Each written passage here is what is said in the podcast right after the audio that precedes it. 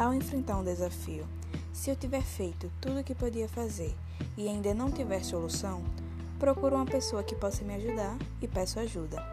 Essa é uma atividade socioemocional de grande valia, tendo em vista que, quando eu peço ajuda a um colega de trabalho, ao mesmo tempo estou dando a liberdade dele me pedir ajuda também. E ter companheirismo na equipe faz com que tenha um clima leve e ajuda no crescimento da empresa.